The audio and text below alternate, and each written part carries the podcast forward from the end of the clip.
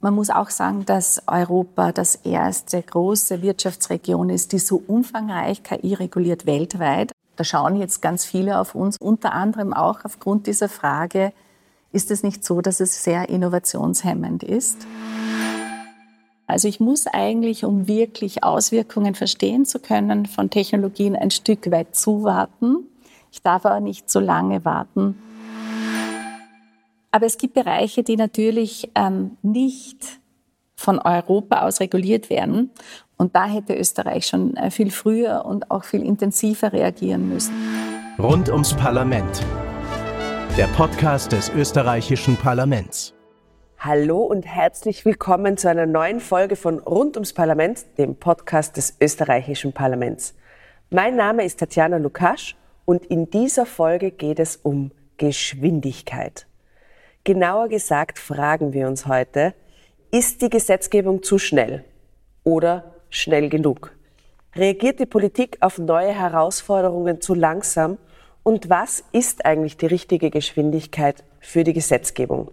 Und dazu blicken wir auf eine Entwicklung, die die letzten zwei Jahre enorm an Fahrt aufgenommen hat. Künstliche Intelligenz.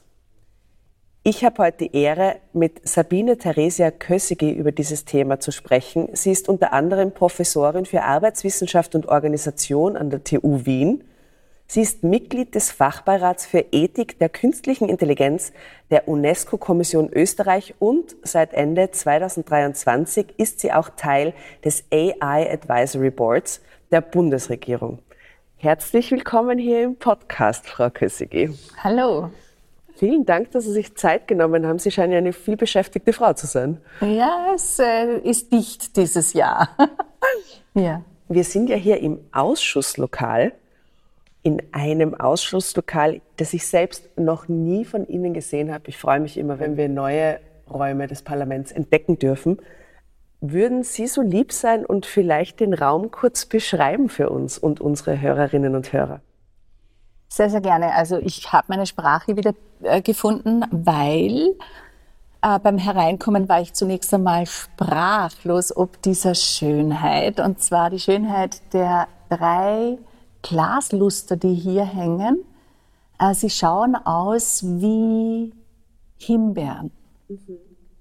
Und äh, sind riesengroß, hell erleuchtet ähm, der Raum selbst ist sehr gedeckt in beige und braun mit, ich nehme mal an, Marmorsteinen gehalten. Ähm, ein ovaler großer Tisch mit äh, ebenfalls, ähm, das ist cool jetzt, das schaut aus, als wären das äh, riesen überdimensionierten Bullaugen an den Wänden, vielleicht das große, äh, der große Tankerparlament, äh, der in stürmischen und auch äh, ruhigen Gewässern Sicherheit äh, für Demokratie bietet. Vielleicht ist das eine gute Beschreibung. Und dann gibt es noch eine Reihe von wunderbaren großen Fenstern, die mit weißen Vorhängen den Blick nach außen etwas verstehen. Und in diesen Bullaugen gibt es Darstellungen von Essen. Es gibt Fische, es gibt Hähne, es gibt Brot, äh, es gibt Getreide. Und das scheint deswegen so zu sein, weil hier war früher mal das Restaurant angesiedelt. Ah, sehr gescheit. Mhm. Aha. Mhm. Aber sehr dezent gehalten, die Speisen. Ja. Stimmt, aber schön. Wieder ein schöner Raum im Parlament, wo wir äh, eine gemeinsame Zeit verbringen dürfen. Und jetzt stürzen wir uns aber in das Thema künstliche Intelligenz, weil äh, es brennt allen unter den Fingernägeln und die, die es noch nicht verwenden, fürchten sich vielleicht davor oder haben große Visionen. Äh, klopfen wir das ein bisschen ab. Oder wissen nicht, dass sie schon längst die ganze Zeit verwenden. Ja. Ja, ja, ja. Sehr gut. Na, dann fangen wir an. Also, seit spätestens Ende 2022 ist künstliche Intelligenz ein großes Thema, können wir mal so festlegen, oder? Das so mehr in aller Munde ist, im Bewusstsein der Öffentlichkeit. Vielleicht, damit alle Hörerinnen und Hörer auf demselben Niveau starten, könnten Sie uns kurz erklären, was ist künstliche Intelligenz und warum spricht die ganze Welt darüber? Mhm. Der Begriff selbst ist schon äh, in den 50er Jahren ähm, entwickelt worden, die, die berühmte Dartmouth Conference, wo sich ein paar Wissenschaftler zusammengetan haben, ich glaube zehn waren es, haben die amerikanische Regierung gebeten, ein bisschen Geld zu bekommen für zwei Monate im Sommer und äh, dann würden sie einer Maschine Intelligenz beibringen. Das war ähm, die berühmte Dartmouth Conference. Man hat dann relativ schnell gemerkt, puh, das geht sich in zwei Monaten nicht aus und das ist sich auch dann folglich in den nächsten Jahrzehnten nicht ausgegangen. In der Zwischenzeit hat es auch äh, mehrere AI-Winter gegeben, zumindest einen ganz, ganz großen von 30 Jahren. AI-Winter bedeutet, da war irgendwie ein Stillstand in der Forschung zu bemerken, oder was heißt das übersetzt? Genau.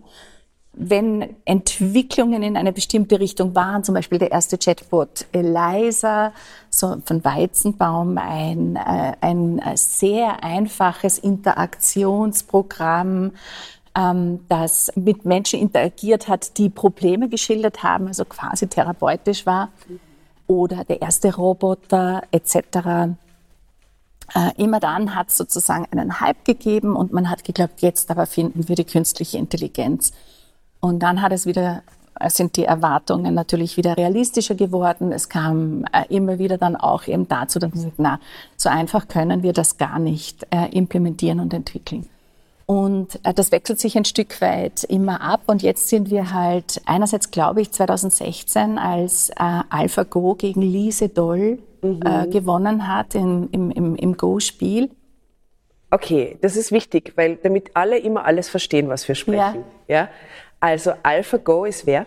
Also AlphaGo ist ein, ein Computerprogramm, das ähm, mit neuronalem Netzen durch Reinforcement Learning sich selber das Go-Spiel praktisch beigebracht hat und dann gegen den amtierenden Weltmeister in einem höchst schwierigen äh, Strategiespiel äh, mit un, also unzähligen äh, Strategiezügen und Möglichkeiten gewonnen hat. Also das war wirklich so das erste Mal, wo die Menschheit gedacht hat, so, jetzt haben wir eine Technologie, die uns Menschen in dem schlägt, was wir immer geglaubt haben, dass nur wir Menschen können, nämlich kreative, strategische Spielzüge zu machen.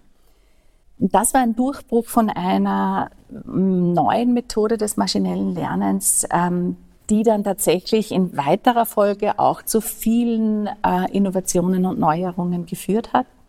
Und jetzt mit, äh, weil Sie es schon vorher erwähnt haben, 2022 ähm, das öffentlich zugänglich machen von ChatGPT.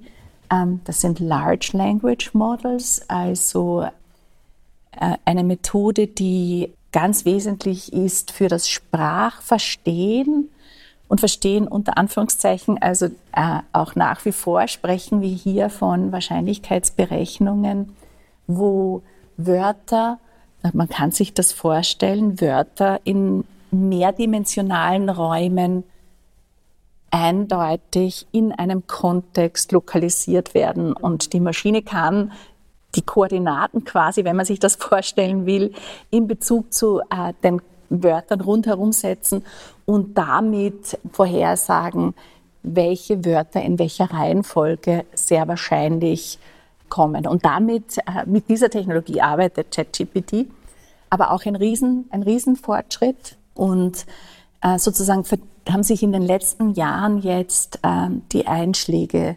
verdichtet an äh, wirklich Technologien, Durchbrüchen, die vieles möglich machen. Und sage ich noch ein letztes Wort dazu. Wir sprechen nämlich von einer industrieagnostischen Technologie oder General Purpose Technology, also eine Technologie, die man sich vorstellen kann, wie der elektrische Strom einmal war, nämlich man kann diese Technologie für ganz viele andere Sachen eben einsetzen und ganz viel Innovation und Anwendung ermöglichen.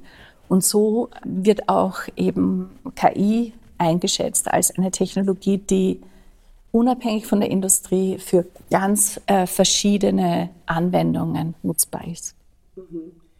Ich habe gerade vorher denken müssen, wo Sie äh, erklärt haben, wie quasi diese Worte in verschiedenen Ebenen verortet werden. Menschen tun das ja genau gleich. Also es ist offensichtlich ein bisschen dem äh, menschlichen Denken nachempfunden. Kann man das als Laie so verstehen?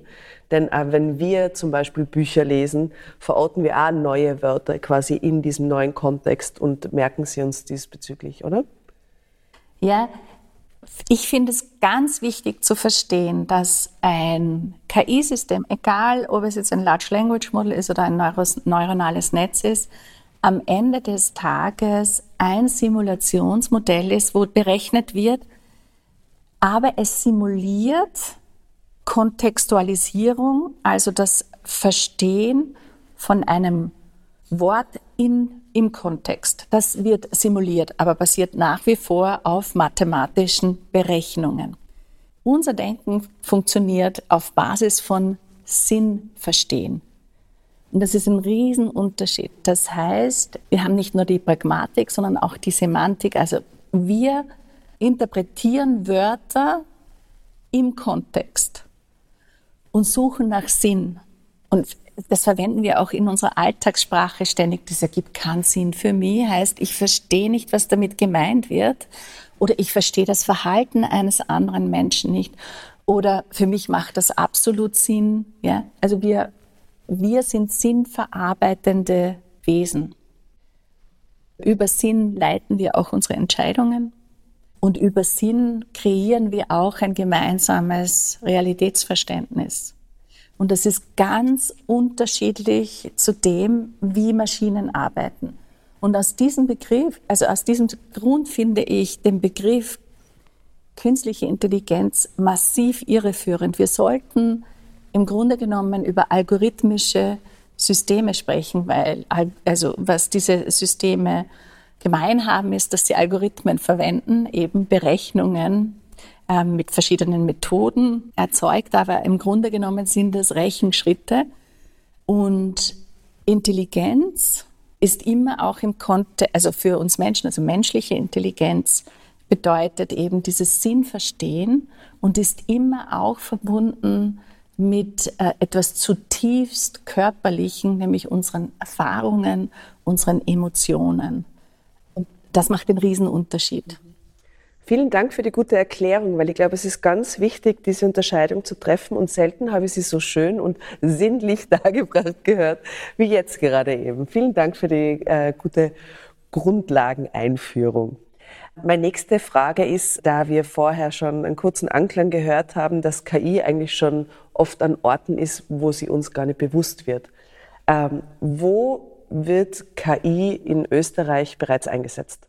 Also abgesehen davon, dass wir es äh, auf unseren Rechnern und auf unseren Smartphones haben, jeglicher Suchalgorithmus, äh, den wir verwenden im Internet, äh, diese ganzen Vorschlagssysteme, bei, wenn wir einkaufen gehen auf Online-Plattformen, die ganzen Social Media äh, nutzen, Algorithmen und algorithmische Systeme. Abgesehen davon, dass wir ihnen da jederzeit begegnen, gibt es natürlich zum Beispiel in Versicherungen, wird eingesetzt, um Schadenseinmeldungen zu machen. Es wird eingesetzt zur Betrugsbekämpfung, äh, vermutlich auch vom, im österreichischen, also in den Finanzämtern wird es vermutlich schon zur Mustererkennung und Korruptionsbekämpfung eingesetzt etc. Vielleicht noch nicht äh, implementiert, äh, aber in Pilotphasen wird sicher in all diesen Bereichen, also dem, im öffentlichen Bereich auch schon damit äh, gearbeitet zur Effizienzsteigerung von Verwaltungsabläufen wird KI verwendet. Also es ist viel häufiger schon im Einsatz, als wir uns das denken. Aber im Grunde genommen, wenn wir uns immer wieder herholen, dass es nicht eine Intelligenz ist, äh, wie wir sie eben unter menschlicher Intelligenz verstehen, sondern eine Form von automatisierten äh, Automatisierung von Abläufen und Datenverarbeitung, Prozessierung und Entscheidung, dann kann man sich denken, überall dort, wo diese Daten auch vorhanden sind, also wo digitalisiert wurde, wird mit diesen Daten auch äh, vermutlich über KI-Modelle, Systeme gear also gearbeitet. Und wissen Sie, ob hier im Parlament auch schon darüber nachgedacht wird, dass KI eingesetzt werden soll? Ja, ich war bei einer Tagung der Stenografinnen und Stenografen zur Protokollierung äh, von Parlamentssitzungen und Untersuchungsausschüssen. Und auch hier wird natürlich nachgedacht, sich unterstützen zu lassen von automatischer Spracherkennung bei der Erstellung von äh, stenografischen Protokollen und aber auch zur äh, Implementierung von Barrierefreiheit, zum Beispiel bei Echtzeit, Spracherkennung und dann eben Darstellung von gesprochener Sprache äh, in Schriftform. Das sind Dinge, wo man sich vorstellen kann, wie Technologie auch hier im Parlament genutzt wird, mit dieser, äh, und das habe ich so spannend gefunden, mit natürlich dieser Anforderung, dass Transparenz ein ganz wichtiger gesellschaftlicher Wert ist ähm, und natürlich auch ähm, im Parlament der Begriff Wahrheit eine große Rolle spielt, ähm, der, der Begriff auch der Echtheit. Und im Zusammenhang mit Technologie gibt es da ja natürlich sehr viele Fragen. Was wird jetzt genau aufgezeichnet? Es wird ja nicht nur, habe ich gelernt, in stenografischen Protokollen wird ja nicht nur zum Beispiel der Vortrag äh, aufgezeichnet, sondern auch Zwischenrufe aufgezeichnet und äh, darüber hinaus sogar zusätzliche äh, Informationen wie Gestik etc., falls das in der Debatte eine Bedeutung hat. Ähm, das heißt, man muss sich eben diese Frage stellen, inwieweit werden da ähm, tatsächlich alle wahrheitsgemäß auch automatisiert protokolliert Fragen wie zum Beispiel Dialekte, werden die auch erkannt, etc., mhm. treten hier auf. Und dann natürlich, wenn das alles digitalisiert ist, auch die Frage der, wie, der Manipulation, also wie manipulierfähig ist das eigentlich auch. Plötzlich wird etwas zu einem Cyber-Security-Problem.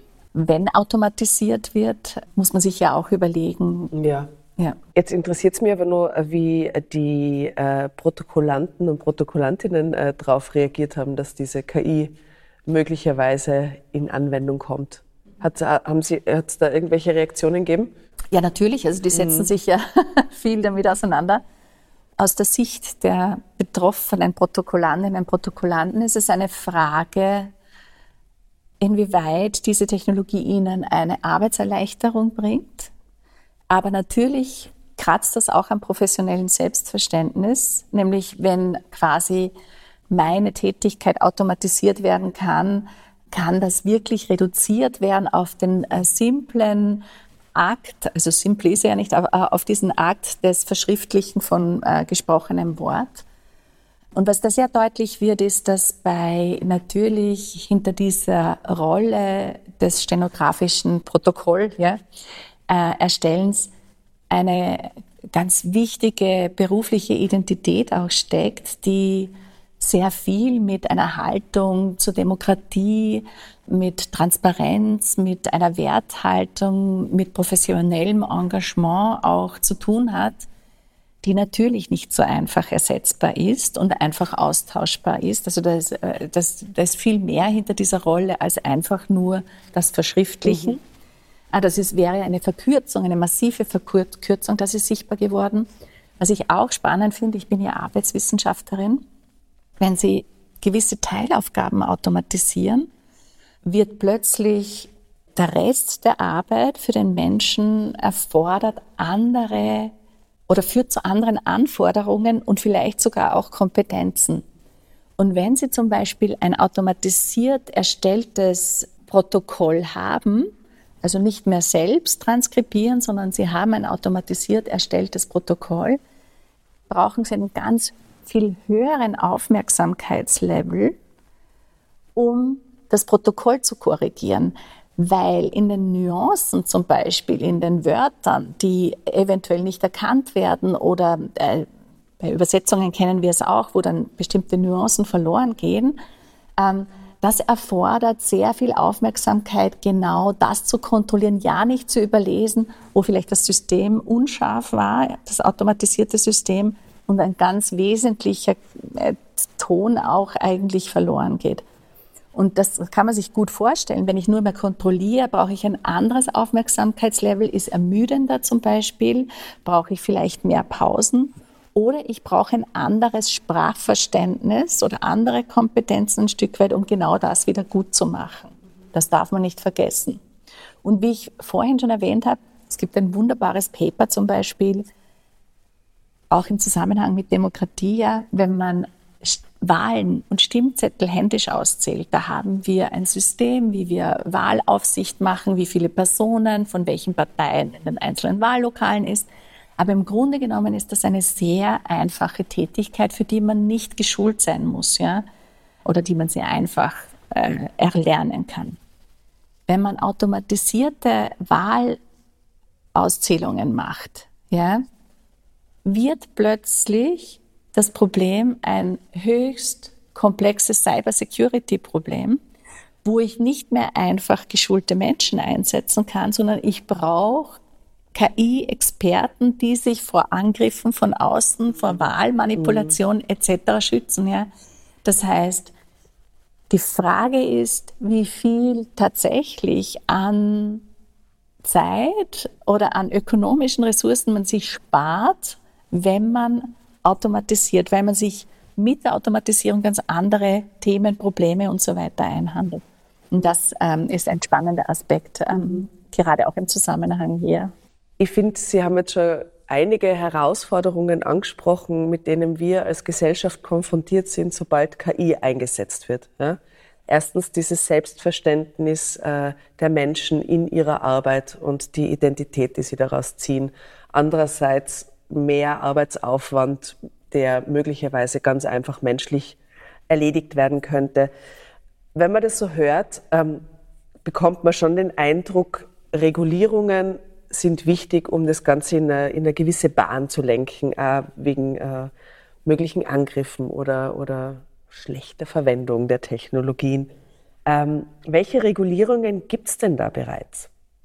Naja, es gibt eine ganze Reihe von bestehenden Gesetzen, die natürlich jetzt auch auf KI greifen. Also es gibt eben die Datenschutzgrundverordnung, die mit dem Umgang von Daten und äh, personenbezogenen Daten äh, recht klar an, anleiten, dass man hier Privatsphäre sicherstellen muss. Ähm, es gibt die ganzen Liability-Gesetzgebungen, also für Produkthaftung, also Haftungsgesetzgebungen in unterschiedlichsten Bereichen zum Beispiel die festlegen, wenn ich ein, ein Produkt oder eine Dienstleistung verkaufe, dann muss die einfach äh, eben bestimmte äh, Kriterien auch ähm, beinhalten. All diese Dinge greifen natürlich auch, aber eben im Spezifischen zum Thema künstliche Intelligenz und deren Einsatz dann in so vielfältigen Anwendungen, da braucht es eben äh, bestimmte neue Regulierungen, die wir noch nicht haben, aber wo das Europäische Parlament äh, gemeinsam auch mit dem Europäischen Rat und der Europäischen Kommission im Trilog zu einem Beschluss gekommen sind. Also es gibt einen Regulierungsentwurf, ähm, der auch jetzt beschlossen ist im Trilog und der in zwei Jahren in Europa implementiert wird dem werden wir nur zu sprechen kommen. Aber jetzt mit Blick auf die sozialen Medien, die ja wirklich unsere gesamte Gesellschaft verändert haben und immer noch dabei sind, ähm, da kam ja die Regulierung oft recht spät, hatte man so als Bürger oder Bürgerin den Eindruck. Ähm, also Online-Plattformen wurden so gut wie gar nicht reguliert beziehungsweise in die Verantwortung genommen, wie man so oft gelesen hat. Und erst jetzt hat die EU, wie Sie gerade erzählt haben, mit dem Digital Markets Act und dem Digital Service Act wirksame Instrumente geschaffen. Wie sehen Sie das jetzt mit dem AI Act? Kommt der gerade noch rechtzeitig 2025? Das ist dann schon wieder nächstes Jahr. Dieses Jahr soll es die Welt umwälzen. Ähm, wie schätzen Sie das ein mit den Regulierungen? Sind wir da ein bisschen zu langsam? Ist es schwierig, sich auf den Ebenen zu einigen, sodass es allen passt? Und hinkt man da immer der Entwicklung hinterher? Gerade bei disruptiven Technologien ist es eben ganz schwierig äh, vorherzusagen, ähm, wann die kommen. Ja? Also das ist, ein, ein, äh, das ist ja genau das Element von äh, disruptiven Innovationen.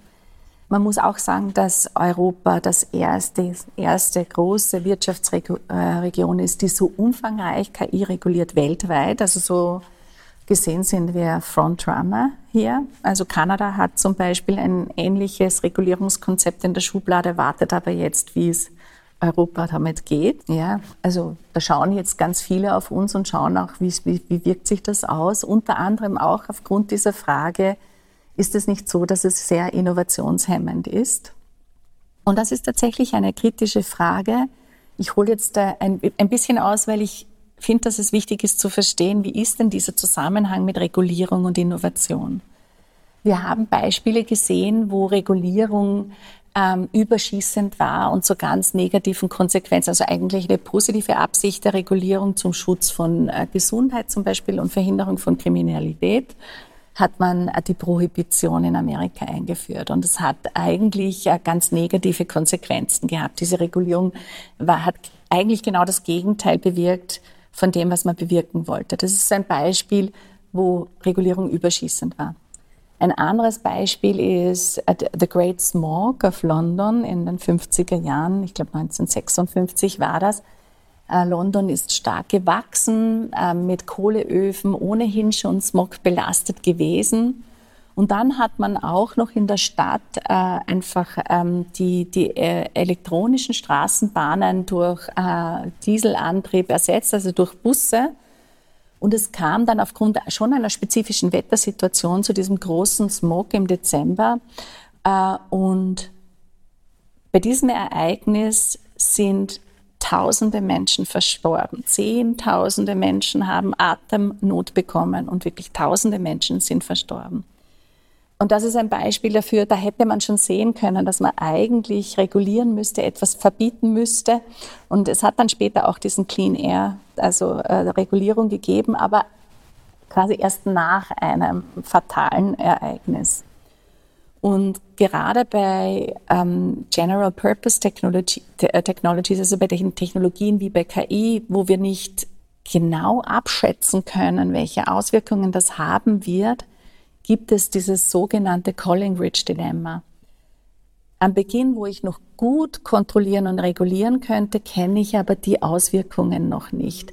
Und wenn ich da zu früh reingehe, dann ist es, äh, kann es sein, dass ich Innovationen abwürge und verhindere. Gleichzeitig, und das haben wir bei sozialen Medien gesehen, als Facebook das erste Mal der Öffentlichkeit vorgestellt wurde, hatte kein Mensch eine Idee, welchen Impact Social Media irgendwann zehn Jahre oder 15 Jahre später auf unsere Demokratien auch haben werden. Ja? Also das heißt, wenn ich zu lange warte mit Regulierung, ist die Technologie schon so weit implementiert, dass ich sie nicht mehr kontrollieren kann. Das ist das Collingridge-Dilemma. Also ich muss eigentlich, um wirklich Auswirkungen verstehen zu können von Technologien, ein Stück weit zuwarten. Ich darf aber nicht so lange warten, äh, weil ich sie dann nicht mehr zurücknehmen kann. Und das heißt, es gibt so eine Zeitspanne, die optimal ist für die Regulierung, nämlich einerseits, wenn man schon absehen kann, welche Auswirkungen eine Technologie haben könnte und gleichzeitig aber noch früh genug, um tatsächlich noch kontrollieren zu können. Meiner Einschätzung nach 2016 ist die erste Ethik, äh, die ersten Ethikrichtlinien zu KI gegeben. Das ist die Montreal Declaration gewesen. Das war 2016.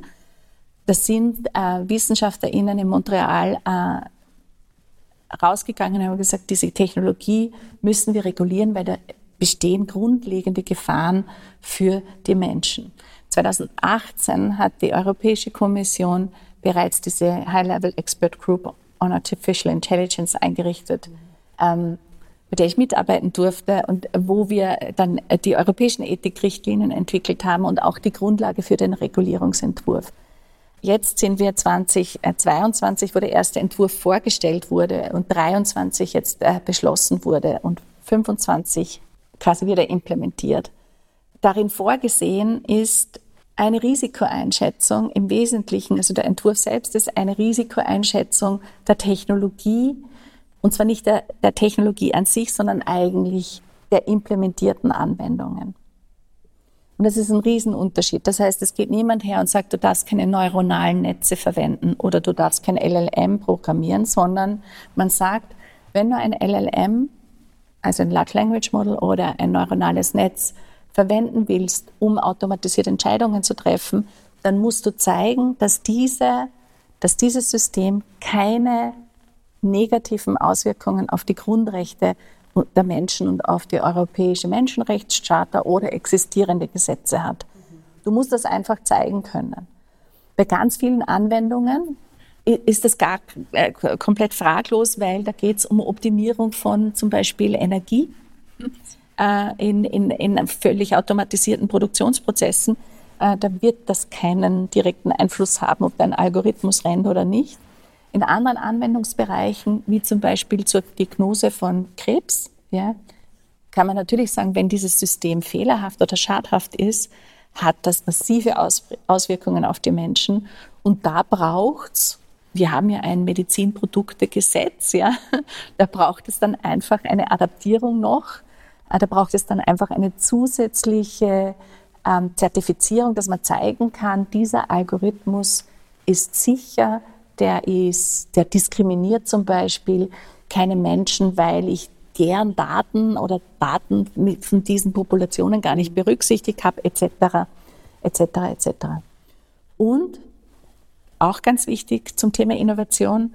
Es gibt Regulatory Sandboxes, heißen die. Also das heißt, die Kommission hat vorgesehen, dass wir dort, wo wir uns nicht sicher sind, das Risiko noch nicht einschätzen können, schaffen wir quasi wie eine Sandbox, einen, einen, einen sicheren Rahmen, wo wir testen können und die Auswirkungen der Technologie in einem kontrollierten Bereich testen können. Und diese Erfahrungen nützen uns dann, um später dann zu sagen, kein Problem, wir können das implementieren, auch breit ausrollen oder nein, da müssen wir nachschärfen, da braucht es noch, ähm, da braucht es zum Beispiel bestimmte Maßnahmen, damit das Produkt sicher ist. Mhm. Also sozusagen eine Sandkiste, wo man ein bisschen bauen und ausprobieren genau. kann. Genau. Sehr nett. Genau. Danke, dass Sie uns das so gut dargelegt haben, die Entwicklung der Regulierungs- Versuche, muss man sagen. Die eine Frage, die uns Österreicherinnen und Österreicher schon interessiert ist, hätte Österreich als Nationalstaat das Thema aus Ihrer Sicht jetzt schon vorher anfassen sollen? Ja, es hat einen äh, österreichischen Rat für Robotik und KI gegeben, wo man sich eigentlich bemüht hat, äh, das Thema früh genug anzugreifen. Es hat nur dann leider zwei Regierungsumbildungen gegeben und die Arbeit wurde sehr dadurch erschwert. Aber es gibt Bereiche, die natürlich ähm, nicht von Europa aus reguliert werden können und auch nicht werden. Und das sind zum Beispiel Bereiche wie Bildung. Und da hätte Österreich schon äh, viel früher und auch viel intensiver reagieren müssen. Also wie bringe ich insgesamt mehr Menschen in den MINT-Bereich, Mathematik, Informationstechnologie, Naturwissenschaften und Technik, wie bringe ich äh, insbesondere auch mehr Frauen dort in diesem Bereich, um das inklusiver zu machen? In dem Bereich Forschungsförderung äh, hätte man deutlich mehr auch Akzente setzen können in der Technologieforschung hier. Äh, Im Bereich der Bürgerinnenbeteiligung, äh, um hier auch diese Digital Literacy zu stärken. Äh, das heißt, die Fähigkeit der Menschen, diese Technologie zu nutzen und damit auch eine faire Teilhabe an der Gesellschaft zu haben. Auch hier wieder zu schauen, dass das inklusiv gibt. Also das sind Bereiche, da hätte Österreich schon mehr machen können und soll es in Zukunft auch machen. Das wird wichtig sein hier. Arbeitsmarktintegration zu schauen. Was tut man in der Umbauphase jetzt? Es wird kein Stein auf dem anderen bleiben in den nächsten Jahren auf den Arbeitsmärkten. Es werden allen Jobs davon betroffen sein. Nicht, dass die alle wegrationalisiert werden, aber viele Jobs werden diese Technologie, ähm, in vielen Jobs wird diese Technologie eine Rolle spielen und das heißt, es braucht ein Upskilling von den Menschen oder es braucht eine ähm, bestimmte Kompetenz, um mit den Tools auch zusätzlich zu den professionellen Kompetenzen, die es gibt, umgehen zu können. Und das heißt, diese Transitionsphase, die wird schwierig werden. Und da braucht es Maßnahmen zur Unterstützung. Ich muss die Menschen in Beschäftigung halten können.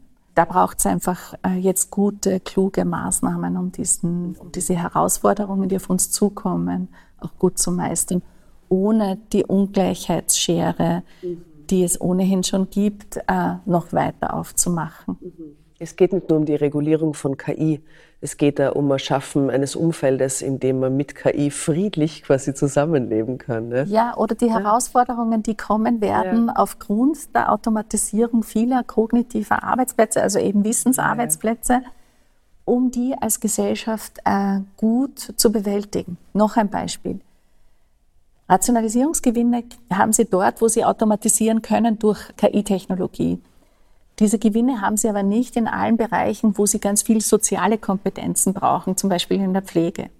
Jetzt wissen wir aber, dass genau das eine Riesenherausforderung ist. Das heißt, wir müssen, die Politik muss sich überlegen, wie sie die Rationalisierungsgewinne auch ein Stück weit in jene Bereiche umverteilter Gesellschaft, die nicht von der Technologie so stark profitieren können, aber die wir als Gesellschaft brauchen, eben zum Beispiel die Pflege älterer Menschen, die Kinderbetreuung etc. Das sind die großen Herausforderungen. Da geht es natürlich um große Fragen. Wir haben drei kleine Fragen für Sie, um Sie ein bisschen besser kennenzulernen, bevor wir weitergehen im Thema. Ähm, jeder Interviewgast und jede Gästin bekommen Sie gestellt und die erste lautet Frühling oder Herbst? Ich liebe den Herbst. Wegen der Farben? Wegen der Reife. Wegen der Reife. Mhm. Ähm, schöne Antwort. Kompromiss oder beste Lösung? Selbstverständlich nur die beste Lösung. Mhm. Und wo fängt für Sie Demokratie an? Bei den Minderheitenrechten. So, Jetzt waren wir eigentlich, bevor wir in diese drei Fragen eingestiegen sind, schon mitten in der nächsten Frage in der Beantwortung, nämlich wie gut sind wir in Österreich und der EU auf die Herausforderungen, die KI mit sich bringt, vorbereitet.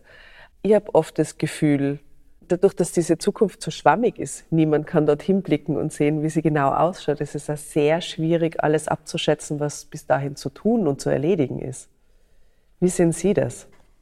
Ja, also ich kann da auch wieder nur vergleichen mit anderen Ländern. Ich war zum Beispiel auf einer ganz spannenden äh, KI-Studienreise mit äh, dem BMK, also mit dem Klimaschutzministerium und äh, vielen ForscherInnen und KollegInnen äh, von, von Österreich in Kanada. Und wir haben uns dort, weil Kanada hat es geschafft, ähm, zwischen Montreal und ähm, Toronto auf dieser Achse den drittgrößten AI-Hub in Nordamerika aufzubauen. Also neben dem Silicon Valley, das wir alle kennen, und der Boston Area, gibt es jetzt diesen riesen AI-Hub äh, in Kanada.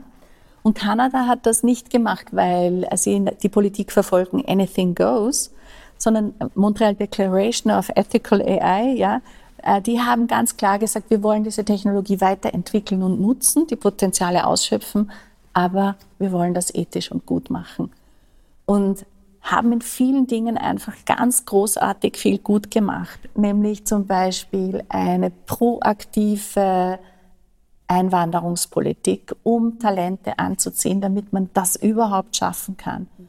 Und jetzt in einer Art und Weise, die äh, habe ich zum Beispiel spannend gefunden, in, in Montreal, die Gehälter sind nicht konkurrenzfähig zum Silicon Valley. Aber was die, äh, ist einfach das Lohnniveau viel niedriger ist. Und trotzdem kriegen sie genügend Leute, auch international, die bei ihnen arbeiten, studieren und äh, in diesem Tech-Bereich arbeiten wollen. Und zwar deswegen, weil sie gesagt haben, wir haben da so viele Fabriken herumstehen, ja, Industrialisierung, postindustriale Zeit. Wir bauen da einfach leistbare Wohnungen hin mit ganz toller Infrastruktur, also alles, was man sich wünscht, Fitnessstudio in der Nähe, Kinderbetreuung, ähm, coole Restaurants etc., einfach schön, Parks, wunderschöner, leistbares Wohnen. Und wenn man sich dann aussuchen kann und sagt, okay, ich habe eine günstige Wohnung, ich alles, was ich brauche, mit meiner Familie dorthin zu ziehen und dass es uns gut geht und ein Gehalt, mit dem ich mir ein gutes Leben leisten kann, dann reicht das. Dann muss das nicht der allerbeste Gehalt sein. Und mit diesen Dingen arbeiten sie. Also ein sehr ganzheitliches Konzept, zum Beispiel äh, mit Investitionen, wo man schaut, dass Universitäten mit der Wirtschaft äh, und mit öffentlichen Einrichtungen so, so Innovationshubs bilden und so weiter. Also strukturell ganz viel gemacht, um dieses Thema voranzubringen und gleichzeitig aber auch sehr breit informiert. Also Digital Literacy nochmal, also die Fähigkeiten, mit diesen Technologien auch äh, umzugehen und sie zu nutzen, sehr breit aufgesetzt. Also da gibt es viele Dinge, die man sich abschauen kann. Und ich, für mich ist Kanada ein, ein wunderschönes äh, Beispiel. Man kann aber auch nach Estland gehen, zum Beispiel, die ganz weit vorne sind in, ähm, in Bürgerservices, digitalen Bürgerservices. Ähm, und Österreich tut das zum Teil auch, ja, ähm, aber wir könnten da sicher noch ein bisschen besser werden. Mhm. Und die EU als Gesamtes auch, Ihrer Meinung nach? Ja, also mein Eindruck war, dass Europa extrem vorausschauend, umsichtig und kompetent mit dieser Technologie umgegangen ist insgesamt. Ja. Wir sind die erste große Wirtschaftsregion. Also ich meine, wenn man sich jetzt zum Beispiel KI-Entwicklungen und Patente und Startups anschaut, dann gibt es eben einerseits die USA riesengroß, ja. Es gibt Europa und es gibt dann China und dann noch ein paar andere äh, Länder, die auch äh, groß genug, Israel und so weiter, groß genug und wichtig sind. Aber wir sind da schon vorne mit dabei als ein großer Wirtschaftsraum, der da äh, vorne mitspielt, ja. Und wir trauen uns jetzt über eine Regulierung drüber, die ich bedeutend und wichtig finde. Und also ich ähm, bin sehr zuversichtlich, trotz auch meiner Bedenken in Einzelteilen oder auch die eine oder andere ähm, Unzufriedenheit mit dem Regulierungsvorschlag, dass wir auf einem guten Weg sind. Eine letzte Frage habe ich noch, und zwar, sind Ihrer Meinung nach Politik und Verwaltung generell bei Zukunftsthemen kreativ genug? Ja, also ich bin ja ein Fan von uh, Wisdom of the Crowd. ähm, das heißt, wir sollten uns eigentlich nicht wie Cyborgs verhalten und nur mal die Technologie zu Rate ziehen. Also alle, die glauben, sie können ChatGPT fragen und damit richtig gut sein, die machen eigentlich einen Fehler, dass sie sich auf ein äh, eher Durchschnittsniveau runternivellieren. Also gescheiter ist es, the wisdom of the crowd zu verwenden. Und ich denke mir, da wäre die Politik gut beraten, realpolitisch eben auch die Bevölkerung mehr einzubeziehen und dann auch auf sie zu hören, wie man beim Klimarat gesehen hat. Ähm, äh, das ist also das Erste, was mir dazu einfällt. Und vielleicht eben noch einmal zu sagen äh, oder darauf hinzuweisen, die EU-Regulierung ist eine Regulierung, die jetzt wirklich nur einen Bereich betrifft, nämlich den European Single Market, den europäischen Wirtschaftsraum und alles, was man da regulieren konnte und was auch Sinn macht zu regulieren, hat man ähm, so weit wie möglich ähm, und so weit wie das jetzt einschätzen können, berücksichtigt. Realpolitisch muss das implementiert werden in den einzelnen Ländern. Und da gibt es Spielraum und da ist die Frage, sind wir da gut genug oder kreativ genug? Genau, ähm, machen wir das gut? Das wird sich erst zeigen. Die österreichische Informationsstelle, die jetzt eingerichtet wurde von äh, Florian Turski, ist zum Beispiel, äh, war ursprünglich, glaube ich, nur angedacht für Unternehmer äh, um sich zu informieren, was da auf sie zukommt und hier ein Stück Sicherheit zu geben. Und das finde ich ganz wichtig und notwendig, weil je früher wir uns darauf einstellen können, umso besser.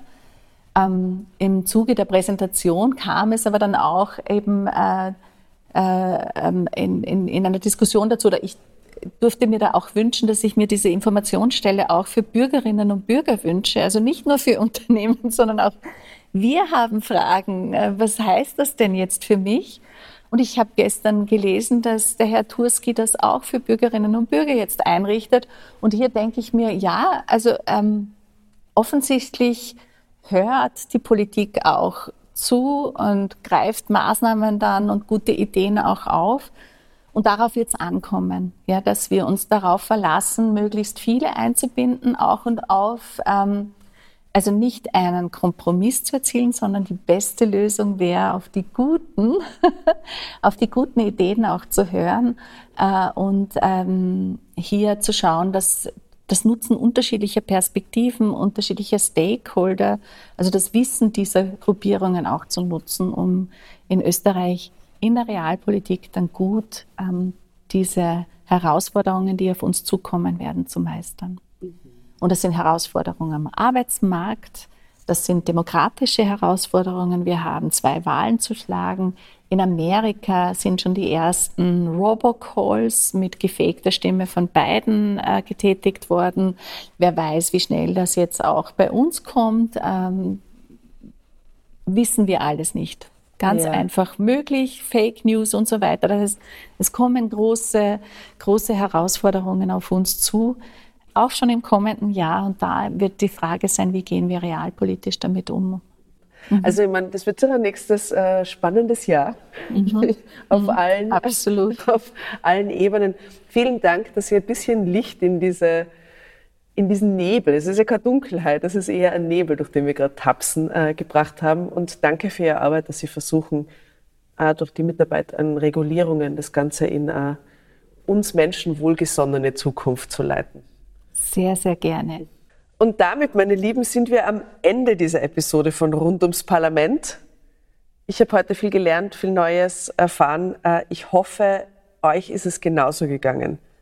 Frau Kössige hat es gerade angesprochen, wenn die Politik auf ForscherInnen, BürgerInnen und ExpertInnen hört, dann kann sie in einer guten Geschwindigkeit auf Herausforderungen reagieren und im besten Fall sie sogar voraussehen und wie und von wem sich das Parlament diese Expertise eigentlich holt. Darum geht es in unserer nächsten Folge von Rund ums Parlament. Dann spreche ich mit Franziska Bereuter von der Parlamentsdirektion und mit Michael Nentwich, dem Direktor des Instituts für Technikfolgenabschätzung. Das wird sicher spannend. Ich hoffe sehr, ihr seid dann wieder dabei. Damit ihr diese Folge nicht verpasst, abonniert uns gerne und eine Bewertung von euch würde uns natürlich auch sehr freuen. Falls ihr es noch nicht getan habt, hört gern in die früheren Folgen von Rund ums Parlament rein.